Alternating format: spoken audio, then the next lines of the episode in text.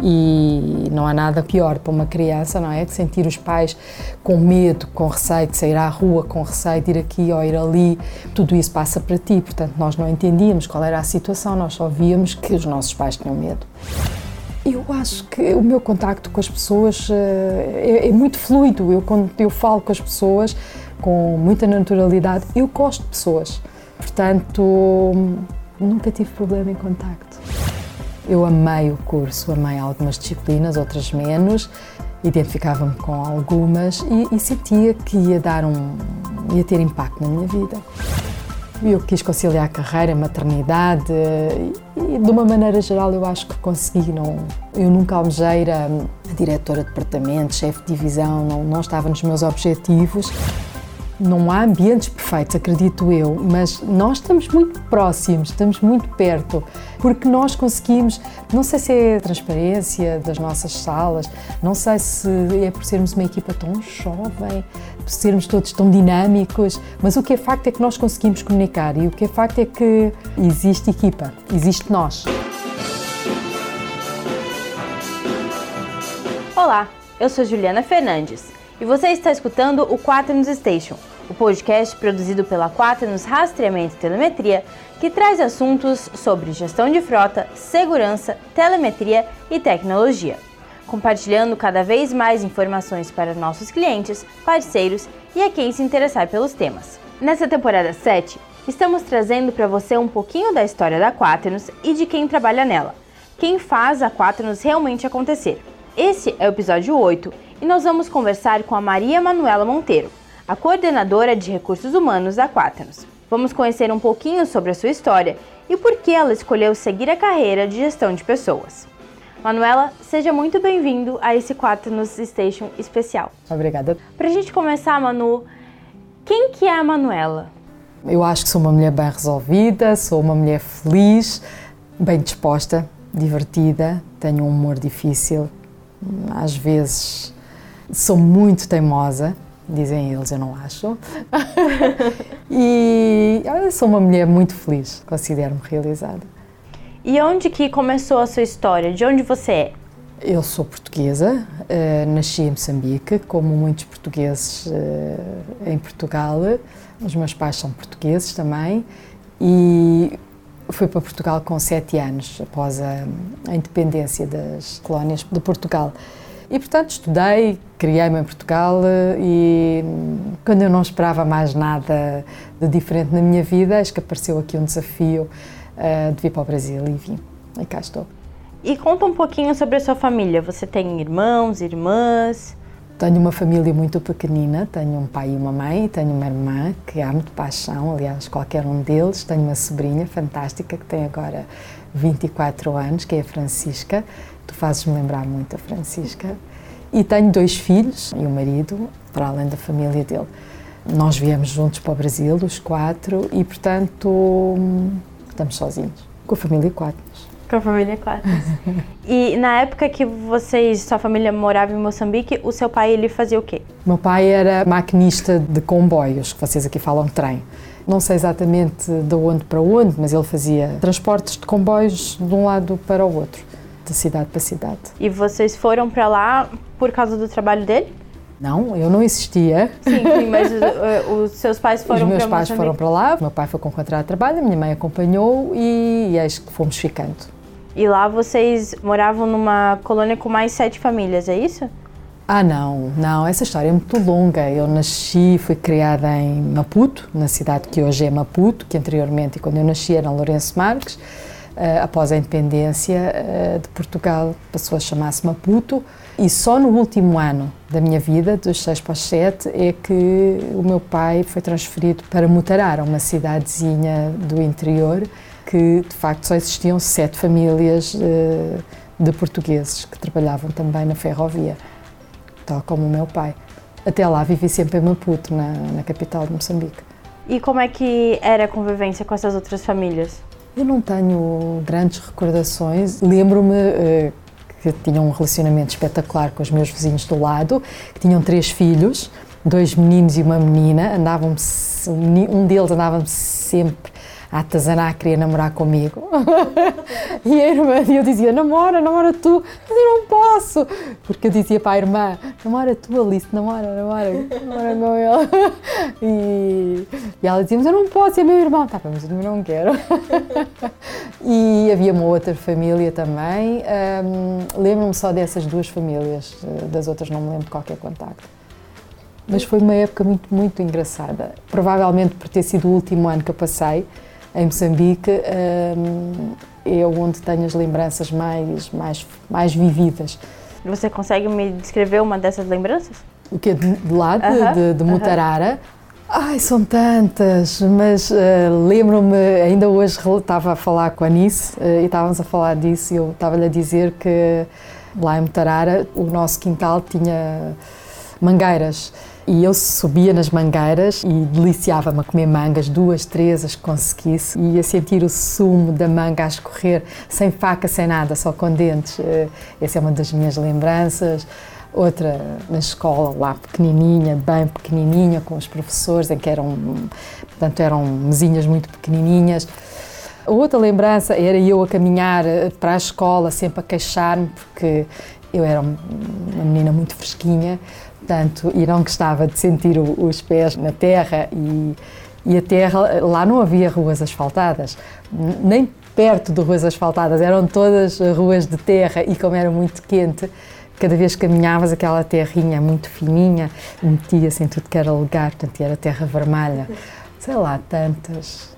Nessa época, você já estudava, claro, né? Como é que era a sua relação e como é que você era como aluna? Eu era excelente aluna e gostava imenso de aprender, mas eu era bem novinha.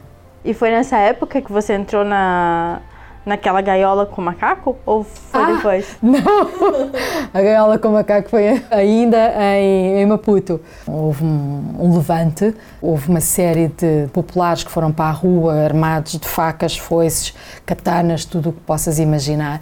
E nós tivemos que nos refugiar na casa de uma vizinha. Essa vizinha tinha um irmão que era, era tropa num quartel lá em Maputo, que foi recolher a irmã e recolheu-nos, nós estávamos abrigadas na casa dela. Portanto, e nós estivemos abrigados no quartel, dentro do talho do quartel, durante uma, uma semana, portanto, perfeitamente aquarteladas, fechadas, porque não havia forma de ninguém ter conhecimento, porque estávamos a ter um tratamento privilegiado e não é permitido a entrada de civis lá, lá dentro. Portanto, eu não sei se é possível revelar, mas a história da gaiola é muito, muito interessante, porque eu sempre tive uma necessidade imensa de fazer festinhas a bichinhos, acho que faz parte da, da personalidade das crianças. E havia lá uma, uma gaiola com uma série de macaquinhos e eu não me satisfazia, portanto, com eles, eu lá, eles lá dentro e eu cá fora, de maneira nenhuma. Portanto, eu consegui arranjar a maneira de entrar lá dentro e fazer festinhas aos macacos, mas eles não foram, não tiveram grande interesse nas festinhas, não, acho que não. E houve um que mordeu nas costas, portanto, fui atacada e fui arrancada de lá, já com uma bela dentada. Portanto, depois, como prémio, tive uma vacina, é? tive que levar a vacina e acho que fui cozida nas costas, andei com um tampão enorme cá atrás. Portanto, olha, serviu-me de exemplo. e como é que foi? Claro, você era pequena, né? Mas acredito que você tem lembranças disso. Mas como foi viver lá na, na Angola no momento Moçambique. Moçambique, perdão, no momento de guerra? Como eu digo, eu era muito pequenininha, mas uh, foi bem difícil porque nós sentíamos a apreensão e sentíamos o medo dos nossos pais. E não há nada pior para uma criança, não é? Que sentir os pais com medo, com receio de sair à rua, com receio de ir aqui ou ir ali. Tudo isso passa para ti. Portanto, nós não entendíamos qual era a situação, nós só víamos que os nossos pais tinham medo. E víamos algumas situações desagradáveis. E quando que vocês saíram de lá? Então, nós viemos em 1975, em abril de 75. Um, nós tínhamos viagens marcadas para Portugal para passarmos férias e aquilo foi uma confusão imensa porque havia muitas pessoas que queriam regressar, outras que não queriam regressar, que acreditavam que Moçambique ia, ia se manter como colónia, não como colónia, mas que ia aceitar uh, os portugueses uh, viverem lá e, portanto, foi bem complicado e vocês decidiram sair de lá por algum motivo em específico ou em função da guerra em si? Eu acho que nós ficámos sem condições de viver lá, porque hum, foi muito violento. psicologicamente violento. Tu, tu deitavas-te com medo, acordavas com medo, comias com medo, porque estávamos num país que nós já não conhecíamos, não é? Nós estávamos como colonizadores, não é? Nós não éramos vistos como como nascidos ou como criados ou como segunda, terceira, quarta geração, como tantos que, que lá estavam. Nós éramos vistos como invasores, portanto, éramos vistos como colonizadores e, portanto, não, não tínhamos qualquer hipótese. E o teu pai estava no, meio de um atentado, num comboio, que o comboio dele foi atacado, não é, foi? Isso é uma história muito engraçada que eu vou ter que tirar bem a limpo. Uh, sim, houve um atentado. Eu não sei muito bem se aquilo foi uma explosão, se foi fogo que jogaram nos carris, na linha, mas eu vou, eu vou, vou este ano vou tirar a limpo com o meu pai. Portanto, ele não gosta, o meu pai não gosta muito de falar. Eh, eu acho que o meu pai não ainda não resolveu bem. Os meus pais sofreram imenso, aliás, eles disseram que nunca mais queriam regressar a Moçambique. Querem manter, eh, manter na, na memória deles o Moçambique que eles amaram, percebes? Porque acreditam que esteja super diferente. Na verdade, eu estive lá e achei que não, não estava diferente. Vocês acabaram voltando né, nesse avião, né? Porque todo mundo queria voltar, alguns não. E você comentou na nossa primeira conversa que vocês voltaram rápido e apenas só com a roupa do corpo, né? Como que foi isso? Bem complicado e doloroso, porque nós embarcámos na beira e assim, eu, eu enquanto menina pequena, eu só senti o sofrimento da minha mãe, percebes? Porque eu não tive noção do que é que me ia acontecer na vida, não tive noção do que é que aquilo ia representar para mim, a mudança que ia representar para mim, eu não tinha a mínima noção e, e acredito que a minha irmã também não. O que eu vi era o sofrimento, uh, dos meus pais em aterrarem em, na cidade deles, não é? E, e, não, não poderem sair, terem sido proibidos de sair do avião. Portanto, para eles foi, foi um sofrimento atroz. Principalmente porque vinham para uma situação de, de desconhecido. Hoje tenho uma vida e amanhã tenho de recomeçar outra. Foi bem difícil. E como foi sair de Moçambique e voltar para. Vocês voltaram para Portugal direto? Não? Sim. Como é que foi voltar para onde você não porque você tinha nascido em Moçambique, mas uhum. para os seus pais voltarem para Portugal? Olha, para os meus pais, eh, acredito que tenha sido muito difícil, pelas razões que eu já disse, não é? Os meus pais tinham uma vida. Imagina-te com 35 anos, com duas filhas nos braços, não é? idade escolar, e de repente não teres para onde ir, não teres casa, não teres emprego, não teres mais de subsistência porque hum, simplesmente não tinhas. Imagina o que é que é ter que reconstruir a tua vida do zero. Uh, imagina, estás a, a, começar a tua vida e estás do zero, estás no marco normal, não é? Agora imagina uma pessoa que já tem uma vida, que tudo aquilo que planeou saiu furado. Difícil. Muito difícil. E sobre a recepção das pessoas em Portugal? Ah, foi horrível. Foi horrível, é, é dolorosa a lembrança, porque hum, nós éramos portugueses, não é? mal ou bem, para o bem para o mal, independentemente de todas as dificuldades que os portugueses que estavam em Portugal uh, sentiam na vida, nós éramos portugueses e fomos muito mal acolhidos. O acolhimento foi horroroso. Fizeram-nos sentir uh, mal-vindos, mal amados, isto do ponto de vista das pessoas, não é? Porque depois, do ponto de vista institucional, houve apoios, uh, portanto havia apoios eh, de roupa, de comida. E para algumas pessoas, inclusivamente, tiveram apoios de habitação. Não para todos, era impossível, éramos imensos. Tu consegue me explicar por que, que os portugueses eles não aceitavam quem voltasse para o país? Então, porque nós não nos podemos esquecer que o contexto uh, na altura era muito diferente daquele que é atualmente. Portugal tinha acabado de sair de uma de uma ditadura prolongada de quase 50 anos e bem complicada. Portanto, a vida dos portugueses também não era nada fácil. Ao contrário da vida das pessoas que estavam em Moçambique, que estavam em Angola. Nós tínhamos uma vida muito mais fácil do que, do que os portugueses. Um, por várias razões, pelos nossos vizinhos da África do Sul, uma série de razões. Portanto, um, as pessoas que estavam em Portugal, eh, de alguma maneira, se sentiram prejudicados porque nós, retornados e refugiados das ex-colónias, íamos, eh, íamos roubar os empregos, eh, portanto, íamos usurpar aquilo a que eles tinham direito. Portanto, eu acredito que as pessoas hum, se sentiram mal, prejudicados. Tanto e daí a, a recepção ser tão, tão horrorosa.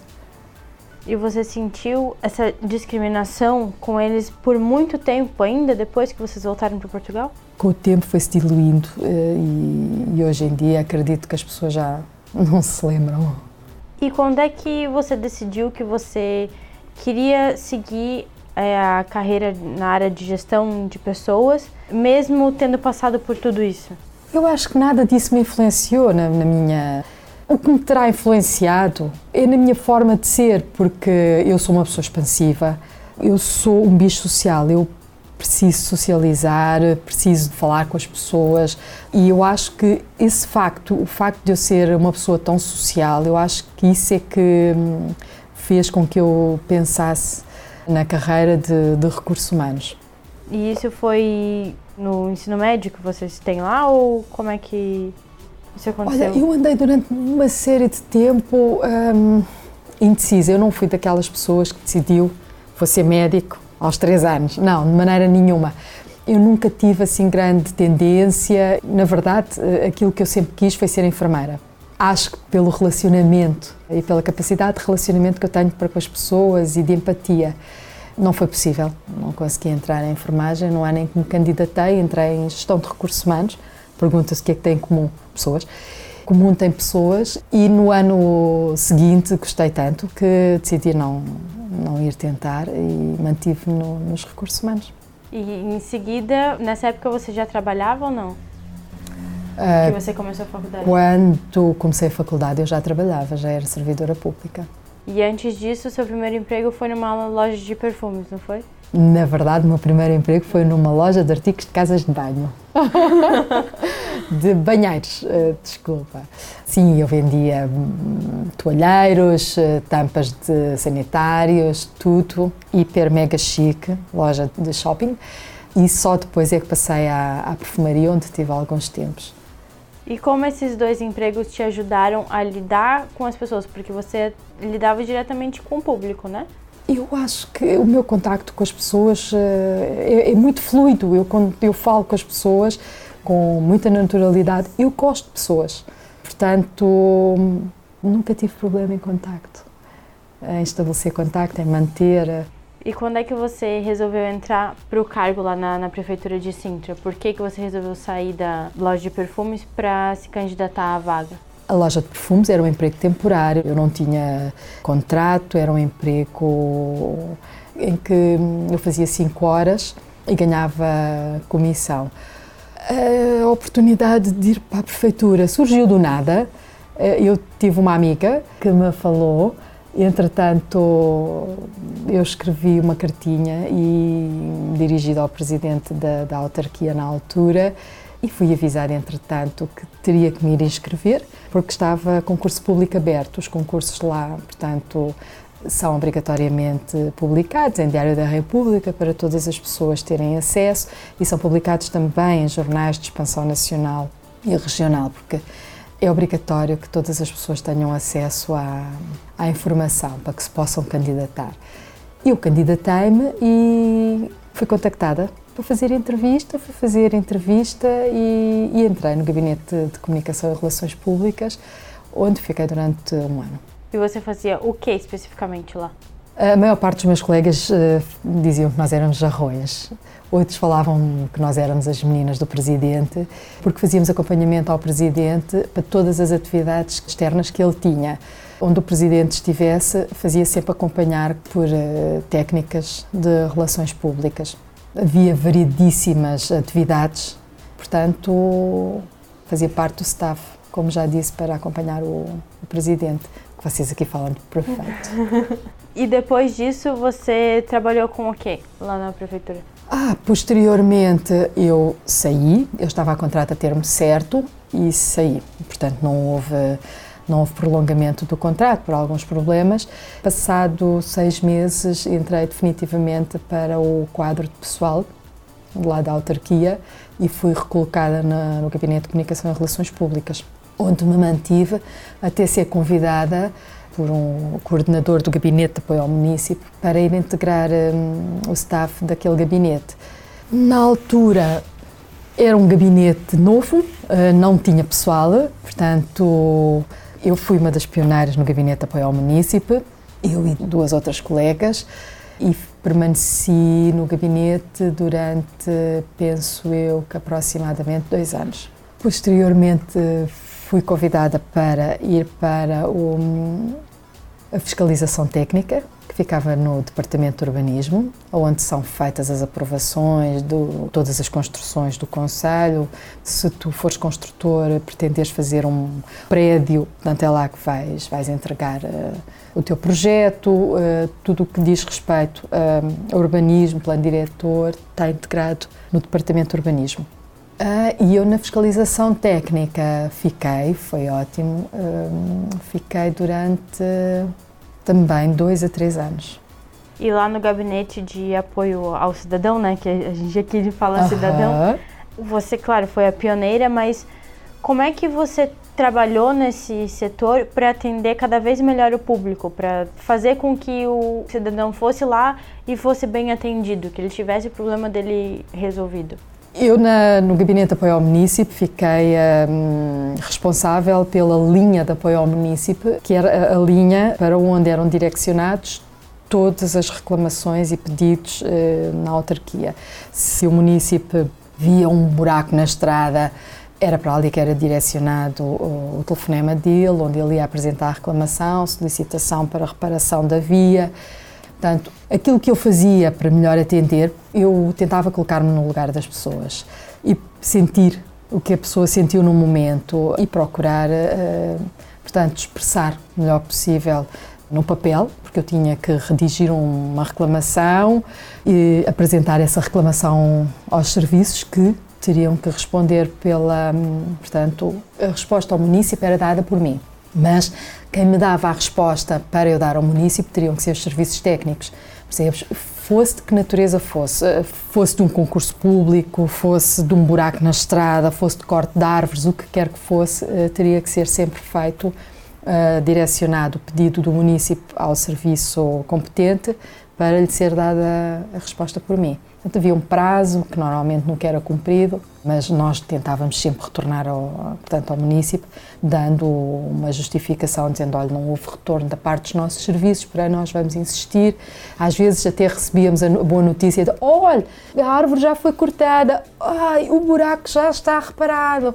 Portanto, hum, às vezes éramos surpreendidas com respostas do próprio município uh, da atuação do serviço. Mas pronto, de uma maneira ou outra, o que era importante era a satisfação do nosso município e... E nesse meio tempo, você trabalhou com pessoas que te ajudavam, porque elas também queriam que o processo melhorasse, mas, claro, tinham pessoas que trabalhavam talvez na, na marcha que não ajudavam, mas também não, sabe? Como é que você lidava com essa situação? Porque você comentou ali agora que dependia também de outros setores para dar uma resposta para o cidadão, né?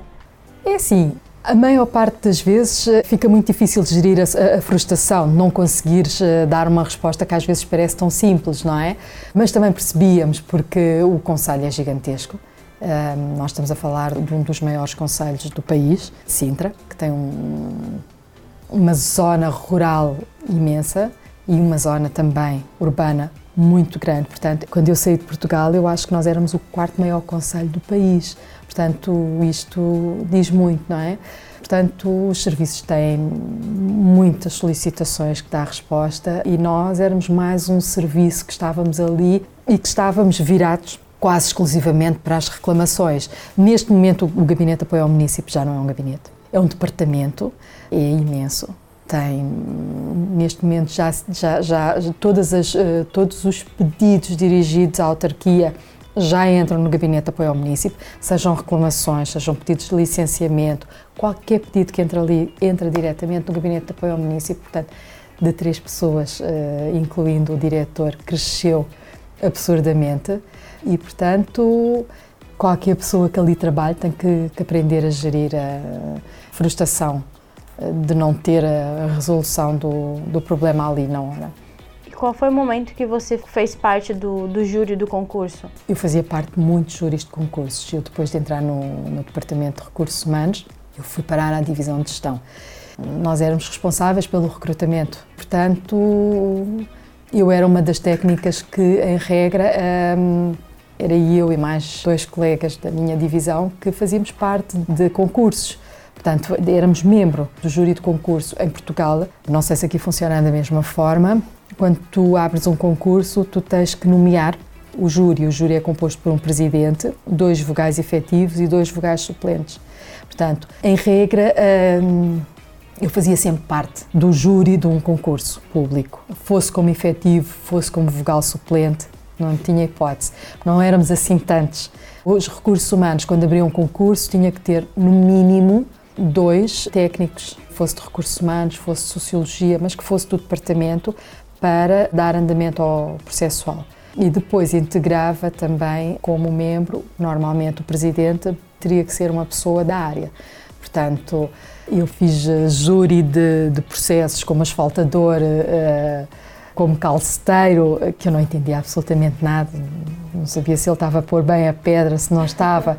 Eu estava lá na minha qualidade de técnica de recursos humanos. Uh, portanto, eu fiz parte de muitos processos de seleção, muitos, muitos, muitos. muitos. E o que, que isso te ensinou? Trouxe-me, para já, agregou-me conhecimento das diferenças das pessoas. Eu não sei se me ensinou alguma coisa. Olha, aprendi muita, muita legislação, porque eu tinha de saber a legislação de cabo a rabo, para fazer perguntas. E como que você lidou com o fato de que teve um momento da sua vida que você teve que trabalhar e também estudar no período noturno? Olha, eu fui essencialmente focada. Foi muito difícil, porque na altura não estava na área, não estava na área de recursos humanos ainda, não estava a trabalhar na área de recursos humanos e foi muito difícil conciliar, até porque eu trabalhava em Sintra e estudava em Lisboa e foi numa época bastante complicada uh, porque eu não conseguia chegar a casa antes da meia-noite, uma da manhã, porque houve, eu deslocava-me de transporte público, eu, portanto eu fazia a linha de Sintra quase até ao fim e foi numa altura em que fizeram obras na linha de Sintra, obras de melhoramento e, e foi muito difícil. Foram dois anos da minha vida muito complicados. Melhorou depois um bocadinho no meu último ano, mas foi muito, é bem difícil estudar e trabalhar. E o que, que te motivava a não desistir nessa época? Eu amei o curso, amei algumas disciplinas, outras menos, e identificava-me com algumas e, e, sentia que ia dar um ia ter impacto na minha vida. E a fase que você teve que lidar com o trabalho e a gravidez, como é que foi isso para você? Foi ótimo, eu tive duas gravidezes espetaculares. Não tive nenhuma complicação. Os colegas todos amorosos, a primeira gravidez aconteceu na fiscalização técnica, nasceu o Rodrigo ainda lá e a segunda já foi nos recursos humanos. Foi ótimo, sempre super apoiada.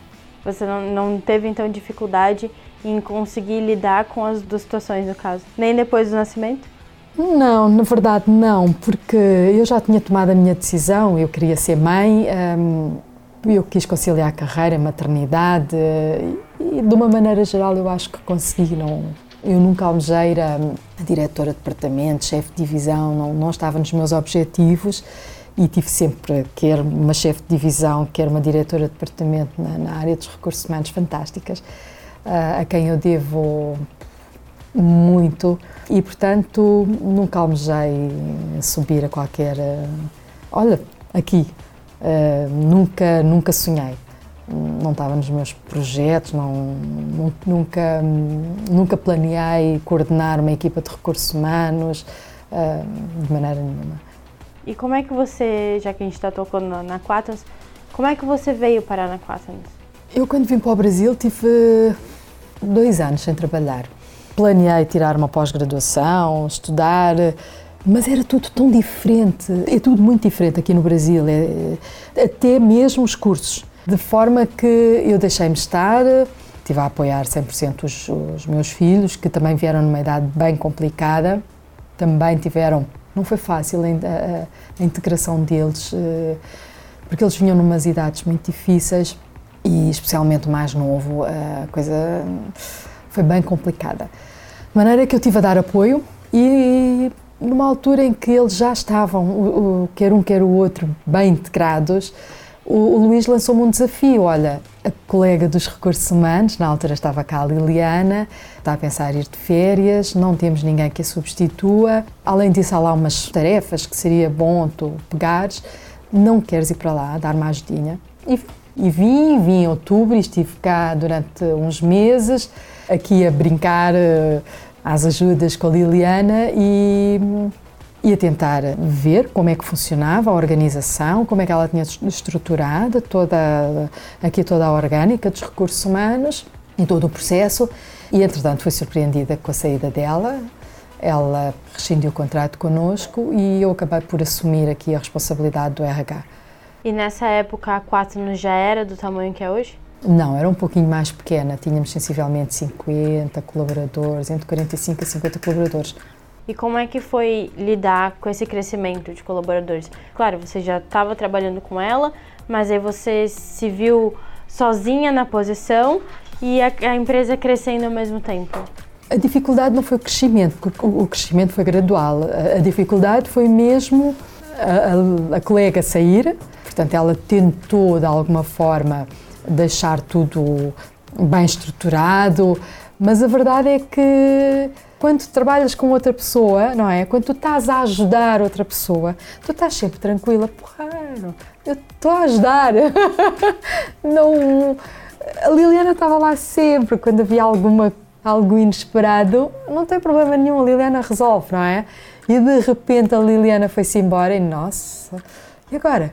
Sou eu que tenho de resolver. Uh, portanto, todos os pepinos, uh, todos os focos uh, tiveram que ser resolvidos ali e, portanto, isso foi bem pior. A empresa foi crescendo gradualmente porque foi-se reestruturando e, portanto, eu fui já aí já já já já acompanhei com facilidade. Mas os primeiros meses foi sufoco mesmo. Quando chegam os currículos aqui na Quaternos, como é que você analisa esses currículos? O que, que você busca neles? Claro, além de estar adequado com a vaga, né, que eles estão se candidatando, mas Quais são os principais valores ou características que você busca num candidato que vai virar um laranja?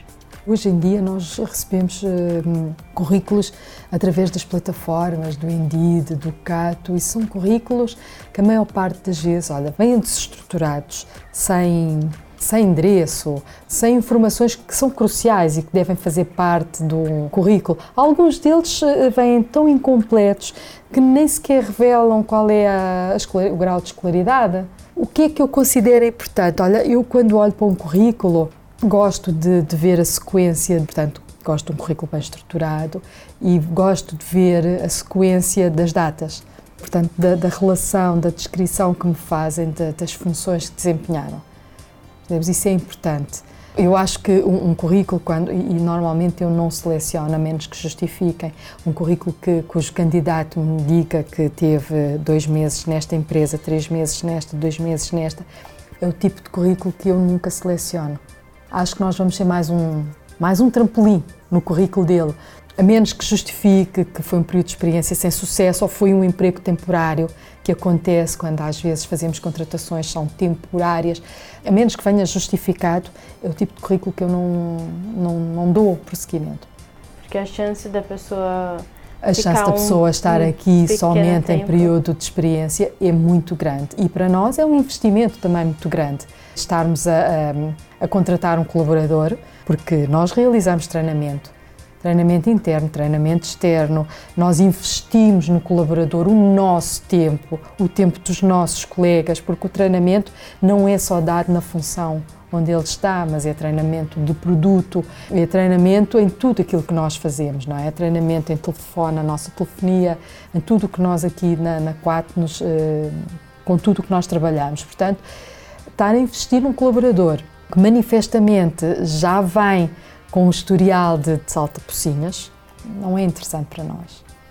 É por isso que a fase de recrutamento ali do currículo tem tantas etapas e acaba sendo, não vou dizer demorado, porque tem alguns que são mais rápidos que outros, mas que é um processo complexo até a vaga ser preenchida? É um processo complexo, porque a escolha do candidato também não depende só do RH, não é? O RH faz uma primeira triagem aos currículos, que por sua vez eh, são novamente triados pelo gestor.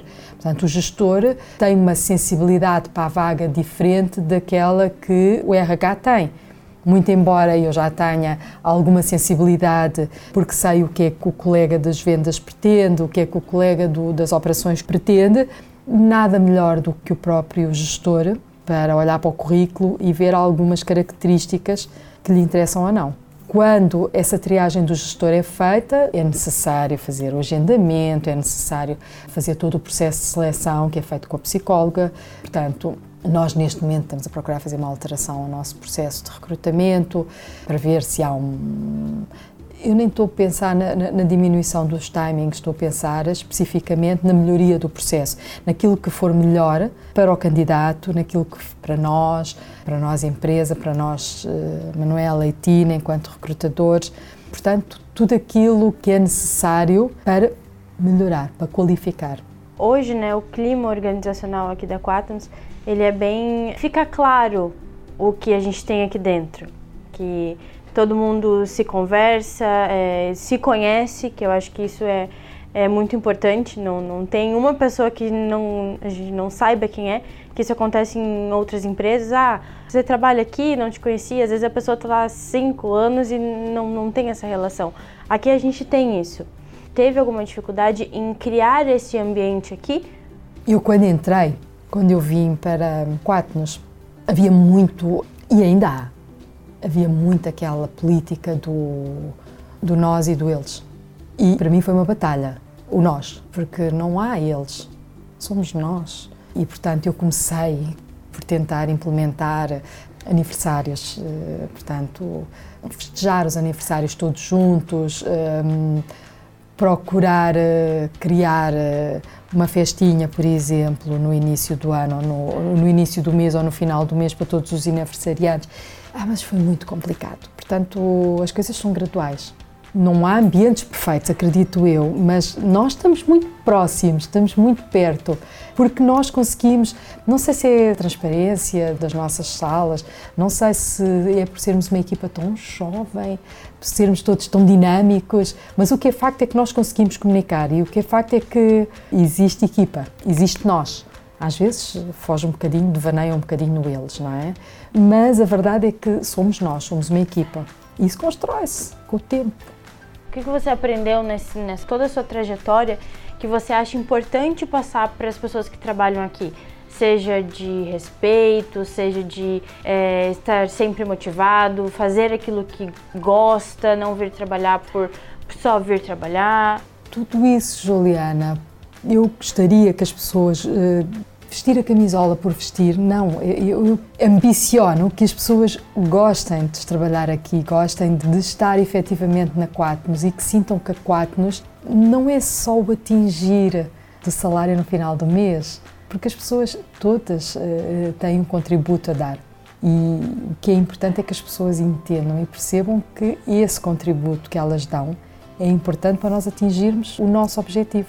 Não interessa se é chegar aos, aos 50 mil, uh, se é chegar aos 20, não interessa. O, o que interessa é que a Quatnos cresça, se torne uma empresa fantástica, porque nós vamos fazer todos, aqueles que já saíram, aqueles que vão entrar, vamos fazer todos parte do sucesso da Quatnos.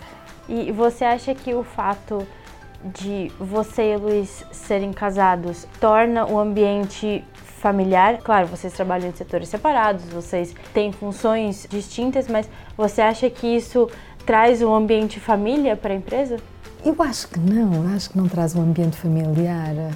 Eu acho que o ambiente familiar se cria naturalmente. Hum, eu acho que aparece porque tu tens uma dúvida, tens um problema, vais recorrer a quem? Vais recorrer a quem está próximo de ti, com quem tu almoças diariamente, com quem tu lanchas, com quem tu partilhas o teu dia a dia? Eu acho que não, até porque hum, eu não respondo ao Luís, eu respondo ao José Luís para entrar aqui, nesse tempo todo de análise de, de currículo, quais foram os currículos talvez mais engraçados ou não vou dizer absurdos para não, né, é, mas diferentes que você já viu? Ah, os, os daqui da área de design. não tem como. Coloridos, malucos, fotografias, uh, completamente diferentes. Portanto, mesmo fora da caixinha, aqui. Marketing, design, hoje. publicidade, estão aqui. Não tem como. E é difícil encontrar um colaborador que realmente vista a camisa por gostar de trabalhar aqui? Você tem essa dificuldade na análise dos currículos? É assim, da análise de currículos não, não reflete logo. Uh, nós fazemos várias dinâmicas, fazemos uh, entrevista, aplicamos testes e ainda assim falhamos. Porque aquilo que tu por vezes demonstras uh, na entrevista, nos testes, aquilo que tu consegues apanhar, não é suficiente. Portanto, por vezes, só mesmo, só mesmo no, aqui na empresa, dentro do ambiente de trabalho, é que tu vais perceber se de facto a pessoa encaixa ou não encaixa. E infelizmente nós temos tido pessoas que não encaixam, temos, temos tido pessoas que, por mais que queiram vestir a camisola, não conseguem fluir na, na área onde, onde estão, não, não conseguem ter sucesso. Portanto, não que sejam melhores ou piores do que outros, não que não tenham capacidade para vestir essa camisola, provavelmente não, não se identificam em algum momento, em alguma situação, não se identificam com a Quatnos. Portanto, poderão ser excelentes colaboradores noutras áreas, noutras empresas, que acredito que sejam, não houve sucesso aqui. E o que, que você diria para os futuros candidatos que estão escutando esse seu podcast e conhecendo um pouquinho mais sobre a Manuela? O que, você diria para eles para querer entrar na Quaternos e enviar o currículo, querer ser um laranja? Eu diria que, antes de mais, nós não somos uma empresa convencional. Nós somos uma empresa diferente, somos uh, uma empresa jovem, com espírito jovem também, com regras, muitas regras, e, e é ótimo trabalhar na Quatnos. É maravilhoso, eu gosto imenso de trabalhar Sou suspeita a falar também. Diz? Sou suspeita a falar isso. Pois, eu também, eu sou suspeita, porque eu gosto de trabalhar aqui, eu gosto de estar aqui, eu gosto do ambiente, o ambiente é um ambiente descontraído, ligeiro, não é um ambiente em que andamos aqui todos com medo de falar, ou com medo de dizer uma laracha, ou com... Laracha existe? O que seria laracha? Piada, uma graça, ah, uma graçola. Uhum. Não temos medo de dizer uma graça, não, não temos medo de constranger a pessoa que está ao nosso lado. Somos uma empresa que admite a diferença, que nos permite ser quem nós somos. Quem nós somos. É, obrigada. é isso mesmo. E que sabe reconhecer os colaboradores ah, e tudo aquilo que eles podem trazer de bom para, para a empresa. E para a gente fechar, quais são as pessoas mais importantes da sua vida? As pessoas mais importantes da minha vida ah, são os meus pais, o, o meu marido, os meus filhos, as pessoas com quem eu trabalho, que eu, há aqui uma série de pessoas que eu adoro, os meus amigos, de quem eu tenho umas saudades de morrer, um, sei lá. E se eu ligasse, por exemplo, para um dos seus filhos nesse exato momento e passasse o telefone para vocês, o que, que você diria para eles? Ah, provavelmente ia me zangar por alguma coisa, ia reclamar muito. Sei lá, o que é que eu iria dizer para ele? Olha, iria antes de mais perguntar se eles estavam bem, como é que tinha corrido o dia de aulas, uh, se já tinham jantado, o que é que tinham jantado, a que horas é que estavam a pensar em ir para a cama, coisas do dia a dia. E se eu te passasse o telefone com os seus pais, o que você diria? Ixi. Bom, provavelmente eu não diria nada. Porque, porque a minha mãe. Ai, não! Porque a minha mãe fala, fala, fala, fala, fala incessantemente. A minha mãe morre de saudades. A minha mãe é hiper, assim, hiperativa, portanto, a minha mãe fala, fala, fala, fala, fala, fala, sem se calar. Provavelmente eu não iria conseguir sequer falar, mas uh, iria dizer que estava com imensas saudades deles e que gosto imenso deles, etc.